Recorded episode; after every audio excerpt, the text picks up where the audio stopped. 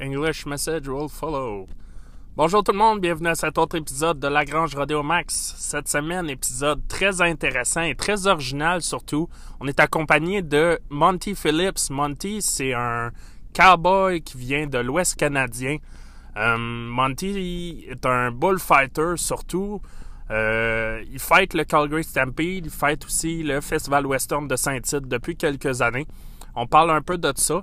On parle aussi de comment il a grandi. Euh, Monty, c'est un, cowboy qui a, grandi dans les rodéos avec des parents qui, ont, qui, vivaient des rodéos. Euh, il nous parle de ça, puis il nous parle aussi du phénomène des, des collèges de rodéo dans l'Ouest. C'est quelque chose qui est vraiment intéressant, qu'on n'entend pas nécessairement parler ici dans l'Est canadien. J'espère que vous allez apprécier. Hey guys, welcome to that second all English Lagrange Rodeo Max episode. Um, this week we have Monty Philips, young bullfighter from Western Canada, who's been fighting uh, the both the Calgary Stampede and the Festival Western of Saint Tite in Quebec for a couple years now. Uh, we we speak with uh, with Monty about uh, how he grew up uh, with his parents running the rodeos. Um, we also talk about uh, growing up, uh, his youth, and uh, uh, how it was to go to rodeo college out west. Uh, something that's not really present, or ac- actually not at all present in Eastern Canada. So uh, I hope you guys enjoy.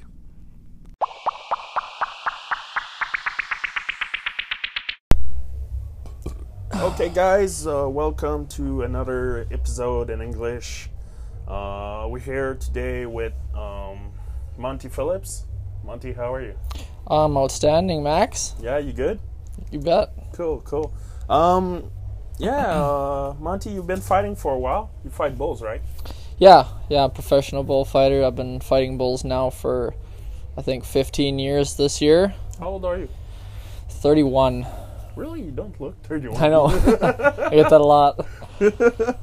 Yeah, I look young. Okay. Uh, can you talk about uh, where you come from, your family, and everything? Yeah, um, I was uh, raised in southeast Saskatchewan mostly, Yeah. and uh, went to school in Manitoba there in my kindergarten years, and and then uh, my mom and dad rodeoed Yeah. a bunch, and we worked for rodeo companies, and and uh, every weekend basically in the summer I was Yeah. gone, and You you were brought up in the yeah, rodeos. yeah. So I was we we lived and traveled a lot as a kid, and Okay. it was just kind of ingrained in me from day one. It's just Yeah. all I've ever wanted to do is rodeo and be a cowboy, pretty much. Yeah. What did your parents do in rodeo? Uh, my mom was a barrel racer, and my dad he rode some bulls and and uh, rode bareback horses too. Okay. Okay. Are they still uh, in the rodeo uh, world anymore? or- Yeah, yeah. My my dad not so much. He he used to work for some rodeo companies out out there too, and just trucking and Okay. hauling hauling stock around. And uh, he works in the pipeline now, Okay. and he's enjoying doing that. And then my mom, she's still a timer. She's a professional grade uh, timer, Okay. Okay. rodeo timer secretary.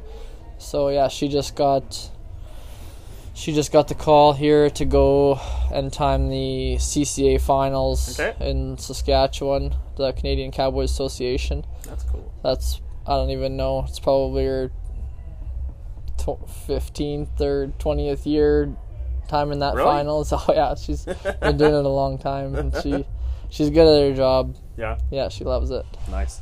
Um, what did you study and Uh, talk, talk to me about uh, your youth years and stuff like that. My what? Sorry. Your youth, uh, uh, from ten to twenty. Oh, yeah. Uh lots uh when I first started in rodeo, I I roped a lot Yeah. as a as a team roper. And uh, I CCA rodeoed a bit and lots of uh, jackpot ropings and stuff Okay. like that. And Okay. and yeah, I I never started calf roping till like college time. And, Okay. But uh, yeah, I, I roped a lot from So were you already fighting bulls too, or it was No. you were a roper? no, I was really really short for a long time. Really? So like at 15 I got my learners and it was it said four eight, four foot eight tall on my learners. So when I got my license, I was just about five foot tall when I was 16, and I didn't I didn't grow till grade 11. I was so small, but I was so little, but I was old, older than Yeah. everybody pretty much. But my mom wouldn't let me fight bulls till I was 15 because Okay. I was just so tiny. so yeah, That's I, a funny one. and yeah, I I didn't grow for a long time. Like it wasn't until grade twelve till I finally stu- got maxed out, I guess. But yeah, I was pretty small through high school and got pushed around a lot at Yeah. school. So I I had to fight back all the Okay. bigger kids. I was always more mature Yeah. than most of the town kids, just because I'd lived on the road and hung out with adults my whole life. So Yeah, exactly. I hung out with lots of grade 12s, and they were pretty a lot tou- a lot bigger and stronger than I was. So I got tough in school anyway. So you used to being bigger up uh, because of uh, high school? Oh yeah, yeah. No, I I they they got an answer back. Yeah. That's for sure. Yeah, the, the small ones, uh, they pack something anyway, right? Yeah, yeah. All right. Uh, what did you, uh, you went to college? Yeah, you bet. I went to, I went. I finished high school in um, Indian Head, Saskatchewan, Okay. and then from there I decided I should go to college and go to. I decided to go to Vermilion Okay. Lakeland College, Okay. and uh, it's just outside Edmonton, Alberta, about two hours. And it was a rodeo rodeo school, so we got to go there and, and compete in the team roping or Okay. whatever event you can, be- and because, then uh, learn. Uh, I went and took um, livestock production and just learned to be a cowboy basically through a textbook Yeah. and uh, yeah, so but I, I'd been fought, I'd fought bulls there and and uh, at the practices and because we practiced Okay. five days a week there, Really? every event. So we had rough stock practice every Wednesday there and buck broncs and bareback Really? horses Whoa. and bulls and so we get that done and and then the next three days you basically sit there and rope every night after school and and uh, yeah, so you get to bring your horses there and you got to take care of them and do a little bit of partying here and there. of course, of more course. more every day than anything, but Is it? Uh, so can you tell me, uh, for us uh, people in Quebec, we don't. our our school system is different from uh, you guys uh, out west and uh, even from Ontario. Uh, can you tell us uh, more about those uh, rodeo college?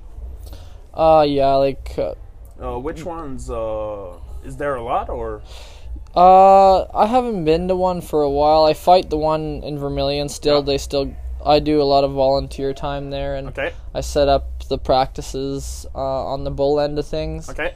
Hire like don't we don't hire them. They just kind of donate their time and their animals to the students, and just uh, so I kind of handle that. But it's mainly an ag school. But uh, there's lots of trades. Yeah. They teach lots of trades there: welding, carpentry, Okay. and things like that, but lots of ag, lots Okay. of farming and cattle and calving out cows and stuff like that. Okay. Okay. Okay.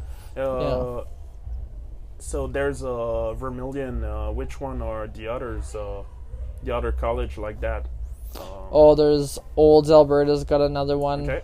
and then there's a, a trade school in in Edmonton that uh, has a rodeo team as well. Okay. It's called NAIT, Okay. and then there's uh, they have another Lakeland College in Lloydminster, which is 45 minutes from Vermilion, and it's mainly uh, business schools, Yeah. what it is, and uh, oil field training and whatnot. Okay. And then there's another one. Uh, there's a rodeo team I think out of Calgary too, and there's one other one somewhere else. But yeah, it's so there's a few. Uh, there's about five teams I think, Okay. and uh, yeah, so there's there's lots of members and and I think they have about eight rodeos now. okay. And when I was going, there was probably six or five or something. Okay. That wasn't. There's not a lot of them. I mean, it costs lots of money to put them on, and yeah. there's a lot of rodeos in Alberta. Yeah. Yeah. Okay. Um. Uh, you say you come from rodeo family. You've been to uh, uh, rodeo school. Uh, is it the way most kids who grew up with parents in rodeo uh, do out west like that, going uh, to those schools?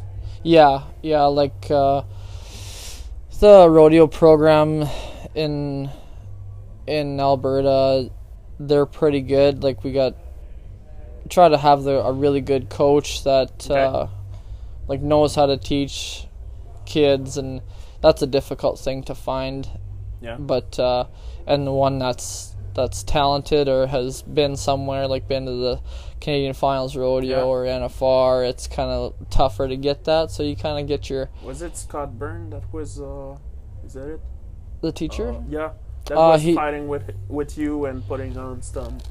Yeah, yeah, we do. Uh, we put a clinic on. Like that's not the that's Okay. not a part of the rodeo school. That's just uh, outside clinic. Okay, okay. He's a clinician now. Yeah. So yeah, he comes in and and uh, I teach a bunch of kids underneath him during. It's a three day school out in Vermilion during the winter, and, and yeah, we buck a lot of bulls Yeah. there. Probably under two hundred head Really? or How over two hundred head. do you have? 20, Usually? 20 bull riders and average about about seven to eight bullfighters usually. okay. Yeah. Is Yeah. it two, three days? Yeah, it's three days. Three days. Okay. Yeah, it's all day too. It starts at eight and we're done at four or five Okay. o'clock and yeah, we buckle lot of bulls Man, and that must be awesome. yeah, it's uh it's in, put in for some good days and you find hidden talent and and then sometimes you f- a lot of them guys are just just trying it out, you know, that's what it's about. You got to try it before Yeah. you know. So yeah, it's you find uh well we had you got bucket list guys coming and Yeah. there's the one year I think we had a 45 year old or 50 year old guy come and try fight bulls really? and, and he came there and he fought two and and he loved it and yeah he just quit there and then we had the same deal in the bull riding uh, we had another guy come and he was pretty old with full 40 and Okay. and he got on a few like two bulls I think in the first day and he's like yep that's it for me and he just Yeah, I've Quit, seen he- that here in Saint too. and he uh, didn't he didn't leave he just had his camera and he hung out and and took took it all in because he paid for the school Yeah. but he just just bucket listing and he just wanted to try her out and he comes every second year just to come visit Yeah. and he doesn't yeah he's a good guy That, that's cool. yeah That's it's all about building fans and relationships in the rodeo world so it's great Yeah, yeah. All right. Um, can you uh, uh, from there, from college, uh, what did you do? Uh, uh, did you really start to uh, uh, put your all your energies in bullfighting from there, or Yeah, you betcha. Like when I started in Saskatchewan, it was it was good. Like you ha- you set different goals right as you go along, yeah, and mine was to get to the CCA finals, which is an amateur association, yeah, and I'd got that one in Saskatchewan, and I got the finals in Manitoba the same year in 2009 okay, and then uh, from there I, was, I just wanted to reach higher so i moved i moved to alberta. And uh, i think the first year i didn't get a finals that i was fighting in alberta after college. And then i got the lakeland college or lakeland rodeo association. That's another amateur okay, deal and i got that one i think three years in a row okay, and uh, yeah, they were they were really good finals, and it made me up my game. The Bulls are quite a bit better out in Alberta. They have a better breeding programs and whatnot, and and there's more talent, like more more of it, yeah, I guess. So okay, so yeah, it's it, it was a different game, and and from there, from the amateurs in Alberta, you go to the pro. You try to get to the pro Yeah. because all the pro rodeos pretty much are, other than two, are in Canada or in uh, in Alberta. okay, So, you know, you try to try to get get goals there, and then try to get more rodeos. And the rodeo business is a tough thing to to uh, understand, and once you learn it, then it becomes easy. But it takes years and years Yeah. to to get Yeah. a hold of it. It's all about uh, who you know, right? A lot of the time, yeah. Yeah, it's a tough game that way because there's not a lot of rodeos in Canada. Yeah. And there's lots more bullfighters and pickup men Okay, type okay. things to to pick from. But so then that's how the game ends up being is who you know and how how men, how your relationship is with people. So yeah, it's it's a tough game, but everything's tough if you want to get to the top. Yeah, yeah. All right. Um. So from there, at some point, uh, I guess you, you started moving faster up to the rank, and uh, uh, you've been fighting Calgary Stampede now. Yeah. Uh, this Was it your first year this summer? No, this year was my fourth time fighting it. Okay. I come in, uh, well, four years ago, for one day. They let me Okay. they let me fight bulls for one day, and I mean the pressure leading up to that, like you fight the biggest rodeo in North America, Yeah. pretty much, and have one shot at it. Man. To you have The ten, you have and 10, everything must- 10 bulls to fight, and you have to fight the very best you can, and make it look smooth with two other bullfighters yeah. on. Yeah, it, was- it was it How was something. that it was one time. it was wild, you know. Like I was, I was, I thought about it a lot, but I never really got nervous before. Okay. And then, and then I fought, I'd fought the ten bulls that that day, and then it was about an hour or two after the rodeo. It all, it all hit me in Yeah. one big wave. Just fought the Calgary Stampede. Yeah, it was, it's unreal. Like when I walk out there, even now, every every year, I try not to look at the crowd and think of the outside of it because it's such a large scale that Yeah. it would shake you quite easily. Yeah. So you know you you leave that till after the after you're done work, Okay. and then think about it later. But yeah, if you let it let it shake you or make you nervous, then you're not gonna perform to your best of your ability, Okay. and and you have to. There, Yeah, everybody, everybody and their dog basically is watching you for ten days. Um. So after first year, uh, they they called you after, or uh, what happened? Yeah, the the next year I got three performances. Okay. So what what I did there, there was three guys fighting bulls there already. So I I gave everybody a day off. Okay. So I got to rotate through all them guys, and and I'd been fighting with them guys at Yeah. uh, small tour events in the PBR. Who are they? Uh, at the time, it was Brett Mania, Scott Way, and the one year was Scott Byrne. Okay. So yeah, I got to rotate through them, and then yeah, it was it was really good. It, I guess it w- it went. If after that, uh, yeah, it went really good. And then Scott Byrne retired, and then I got his spot. Yeah. And uh, or no, it was yeah the one year I fought with Jesse Byrne, Jesse Byrne, Scott Way, and Brett Mania, and then the year after that, Brett Mania had broken his foot. Okay. is what happened there, and then he had a bunch. He lost a bunch of rodeos. It was like halfway through the season Yeah. for him, so it, we he uh, gave us young guys a bunch of rodeos just to to fill his spot Yeah. for for that year.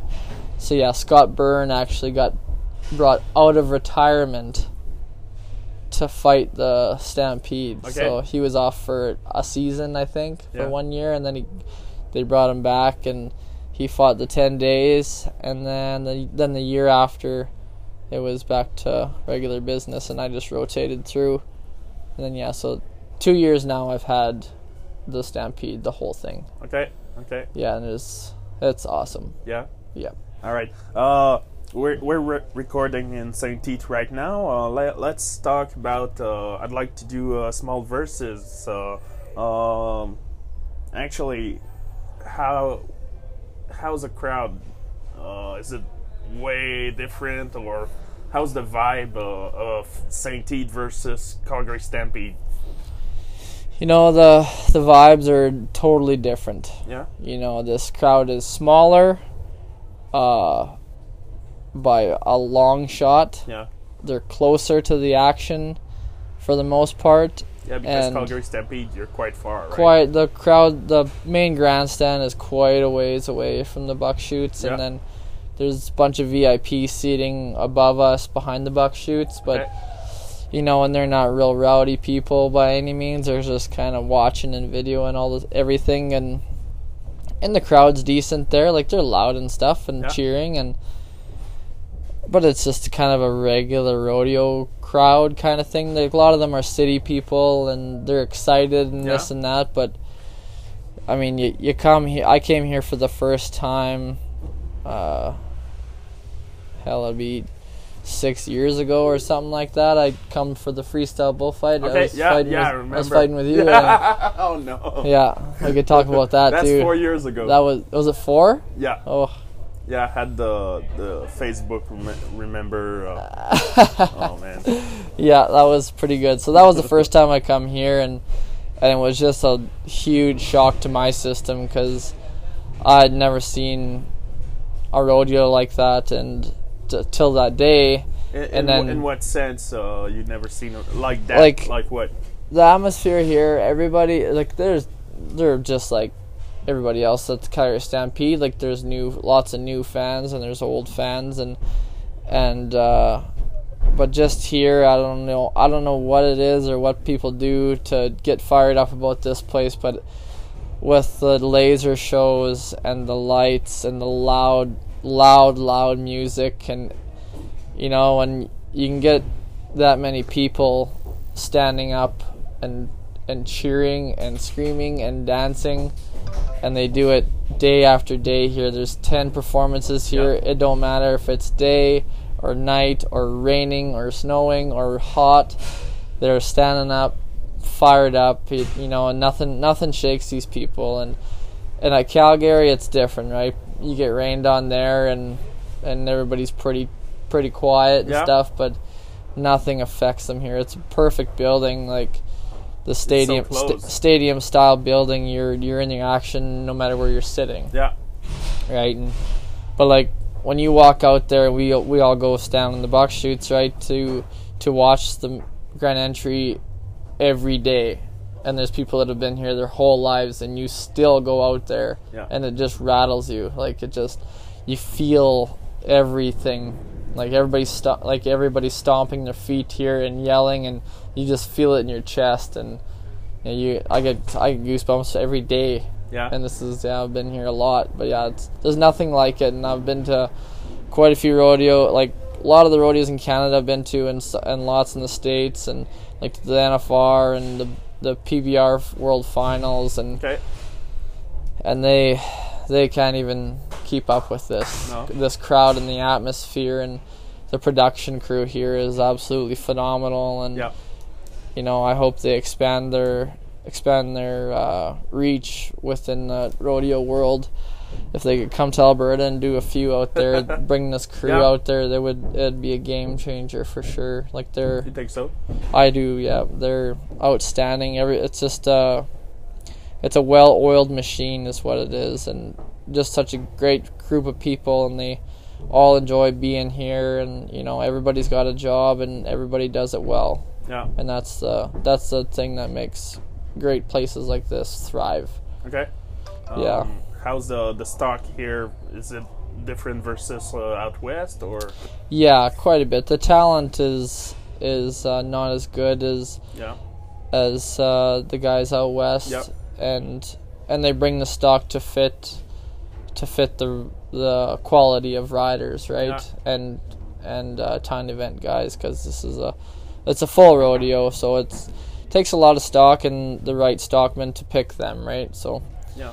you know that's good, and but here they don't big they don't know they wouldn't know the difference between a full time professional and and the guys that are always out here, like the Yeah. the like uh I guess it'd be a semi pro association Yeah. Kind of. of the because- IPRA, right? Yeah. So so yeah, like it's it's good. They they do a good job. They they sell it and there's whenever there's a ride and or a wreck, like like as long as everybody's clean, they still stand up and scream. Cool, cool. Um, so we talked about Saint Tite uh, a bit. Uh, let's talk about your fighting. Um, uh, how to say? You're always active, non-stop from beginning to stop. Are you all? Uh, that I've, I've never seen fight you outside of Saint Tite, though. Yep. But are you always that active when you fight? Yeah, I've ran like from what my mom said. Like as soon as I started walking, I've been running. Okay. So it's uh, I don't know. It's just natural to me. If I'm gonna go somewhere, I'm I either want to run or I'll jog it. Okay. Like I just gotta move all the time. I've a ridiculous amount of energy. So when I'm in the arena and you know I try to get to where I need to be in my position as quickly as possible. And it's hard for uh, other bullfighters that are working with me because it's Always moving. because I'm always moving and and uh, sometimes they think I'm not gonna be in the position where I'm because I'm still behind, Yeah. but I can move so quickly that it, it kind of messes with the other guys because they because they're thinking, well, he's pretty far away, he might not make it, but but they can move and I'll still be late, still be behind and pass them and get to where I need to be. Okay. So it's I, I get it a lot. There, yeah, I did it at Calgary this year at Scott Way. He was uh, he was in him and Brett, and I was behind him, and he went to go move, and he didn't think I was gonna be there. I ended up passing him, and we went through the hole at the same time, Okay. and I ended up tripping and tripping over my own foot actually Okay. because I thought he was behind me and gonna run me over. So I looked back at him as I was in between the bull ride, the bull rider and the bull Yeah. and I looked back and I stumbled and tripped and I ended up getting up and getting away from him. But yeah, it was pretty close. That's cool. Um, the way uh, after a fight, uh, a lot of bullfighters will will try to work the bull, but if the bull runs at the other side of the arena, uh, they're done. It's the pickup man job. Are you a third pickup man on foot? Yeah, basically, yeah. That's you know, as I always think that uh, the pickup men are a big, a big uh, asset to us, I guess. yeah. And they're cowboys just like just like the rest of us. You know, like say if I'm out there doing my job and I get knocked out for whatever reason or break my leg or something like that. Yep. I want them pickup men there as fast as I would get there for them. Okay. So when we're fighting bulls and cowboy is safe and that bull runs off into the arena, uh, uh, my job is to get that bull back to the out gate without having them rope it. Okay. You know, you know if you when you rope a bull, like they're a, they're a real ignorant animal most of the time. So if if you can keep the the fight aspect out of it, then it's good. Just Okay. it's all about animal handling, right? Yep. You know it. So and it's they're 1,200, 1,500 pounds, and the horse is about a thousand. And a and a bull with that much testosterone is really really strong. Yeah. So they're and they're hard on hard on horses, right? Because they're so strong. Yeah. So like I break a lot of horses and stuff, so I see both sides of it. So if I can bring that bull from across the arena without anybody having to rope it and drag it to the out gate, and that's a that's a win, right? Yeah. And you know them them pickup men are such great hands, and and they're very appreciative of it of it. Yeah, they are. That was are. my next question. Yeah, they they really enjoy it because you know it, it's a lot more work and it it's and then you hit production side of it, right? Like Yeah. let's get that bull out of the arena as fast as possible and as safe as we can, Keep the show going. and then the then the next guy can go, right? If we're sitting there in the corner trying to rope a bull and get him a hundred feet. When Yeah, you're dragging a bull, they're gonna fight and and slow everything down, right? So, it's all at the end of the day, it, it literally is about production. okay. So yeah, they really appreciate it, and and, And it's a, a good opportunity for you to run. yeah, and I, and I get to burn a lot of energy, so it's great. Yeah, no, it's it's something that I do, and a lot of a lot of bullfighters don't do. Yeah, exactly. That was my my my my next question. Is it uh, a Monty Philip trademark, or did, do you pick a pick it from someone else? Or No, no, I did that myself. You know, when I started bull, I started fighting bulls. The guy who trained me, uh, when I was 15, Who is he, he?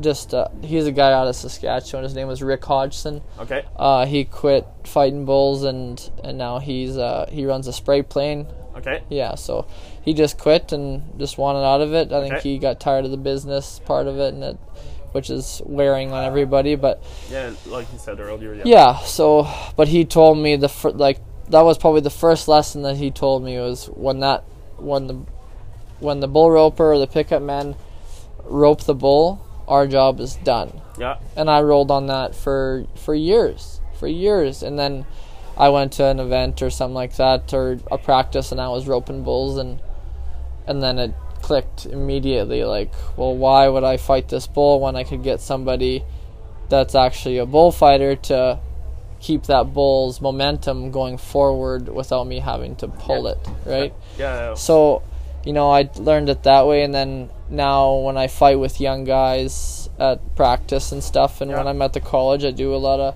a lot of teaching there in the wintertime, Yeah.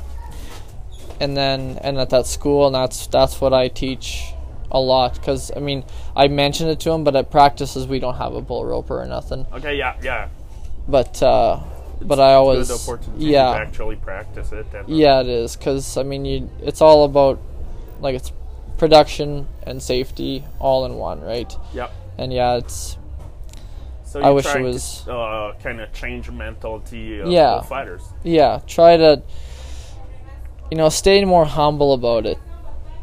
Like just because you whatever you fight the biggest rodeo Yeah. in Quebec or like I fight this one and Calgary Stampede and you know some guys don't even run neckties anymore for contractors and you know they forget about the little things and they just uh, ride on the glory all the time Yeah. and you know you, you can't think like that you got to be a nice person and, and help out and you know we're a rodeo family it's not all about you right Yeah. and that's kind of the attitude that i try to teach kids like it's not going to hurt you to work Yeah. for what you've got, right? And and I've made a reputation that way. Like I'll that if I'm there or I'm close, I'm probably gonna help you without even asking. Yeah, yeah, and I guess uh, it's the good way since uh, you made it that far and you're where you are now. Yeah, and you know I I don't chase jobs that hard as hard as everybody else does. I like to you know gain a relationship with somebody and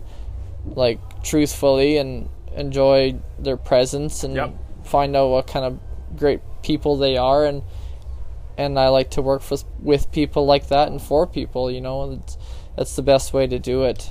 Okay. And uh, yeah, yeah, it's something else to to teach kids that way. And and these days, kids are kind of going the opposite way. They're too scared to work, Yeah. pretty much. You know, you know, you can't be, especially in this world and No, in the rodeo world. It's there's a with uh, there's a lot of jobs to be done. Yeah, when you're you got to learn to handle stock, horses, bulls, uh, roping cattle, and you know it's it's all it's all takes work, and everybody needs a hand. Yeah. Okay. Um, what uh, would be the next goal or the next step for you? Um, right now I'm uh, just keep my top rodeos like try keep coming here Yeah. to St. Tite and and uh, keep getting Calgary as many times. Like it's not a voting system in Calgary. It's it's uh, you're recognized for what you what your talents are, right? Okay. So so it's it's good there. But my my next goal would be to get the CFR, the Canadian Finals Yeah. Rodeo. It's in Red Deer now, and Yeah. the PBR Canada Finals. Okay. That's kind of those are my other goals now. Okay. And uh, a bit further, what would be the dream? What is the dream? The wildest dream? In bullfighting or my world? Oh, let, let's go both. Let's start with uh with uh bullfighting. In the bullfighting, uh, I'll probably ride this out for a while. Like I'm, like I'm in really good shape. I've I haven't been uh, hurt very many times Yeah. in my career. Like I've torn my torn my knee All right, once. let's knock on wood. There's no no here. Okay. yeah, I tore my knee once in Las Vegas at a at a freestyle bullfighting competition. okay.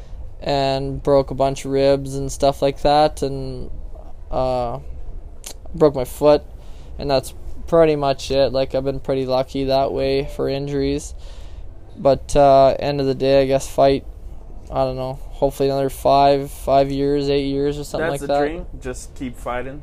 that and I'll, i'm gonna start building the string of horses and start picking up probably Okay. so uh, yeah, so I'm starting that right now, so that but in five years or whatever it is, I'll have a set of horses and I can just follow one, follow out of one career into another. Okay. Okay. So, your your wildest dreams are attainable dreams, and uh, you just gotta keep working for it. Yeah, just keep rolling, and uh, you know, all my life basically, I've just thought about riding horses in the pasture and and fighting bulls. That's all Yeah. I've ever looked forward to and wanted to do. But uh, there's there's a I want to go to Australia here in the Yeah. next couple of years and and then they they go and catch them Australians go in northern Australia into the bush and they go catch feral wild Jack- bulls. Jackaroo and uh, yeah, Yeah, so I'm gonna go. I want to go do that for a month or two. man, That's that's my only goal outside of rodeo that I've ever wanted to do in my Yep. life. So, so I'm gonna have to get that done here in the next next couple of years for sure. sweet. Yeah, All it's right. something else. All right, thanks a lot, Monty Philips. Uh, uh, we appreciate you uh, and uh, wish you good luck in all your dreams and uh, in Saint Tite and uh, the Calgary Stampede. Yes, thank you very much. Almost perf time. All right, yeah, we we hear the guys uh, on top of us uh, in the stands.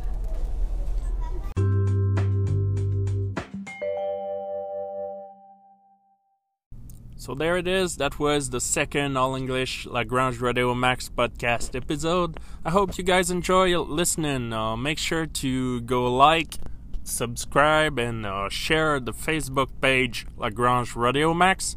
And uh, also, if you haven't had the chance, I invite you to go listen to the first All English episode with Brinson James, the entertainer. Um, so, yep, that's it. Thank you. Bye bye.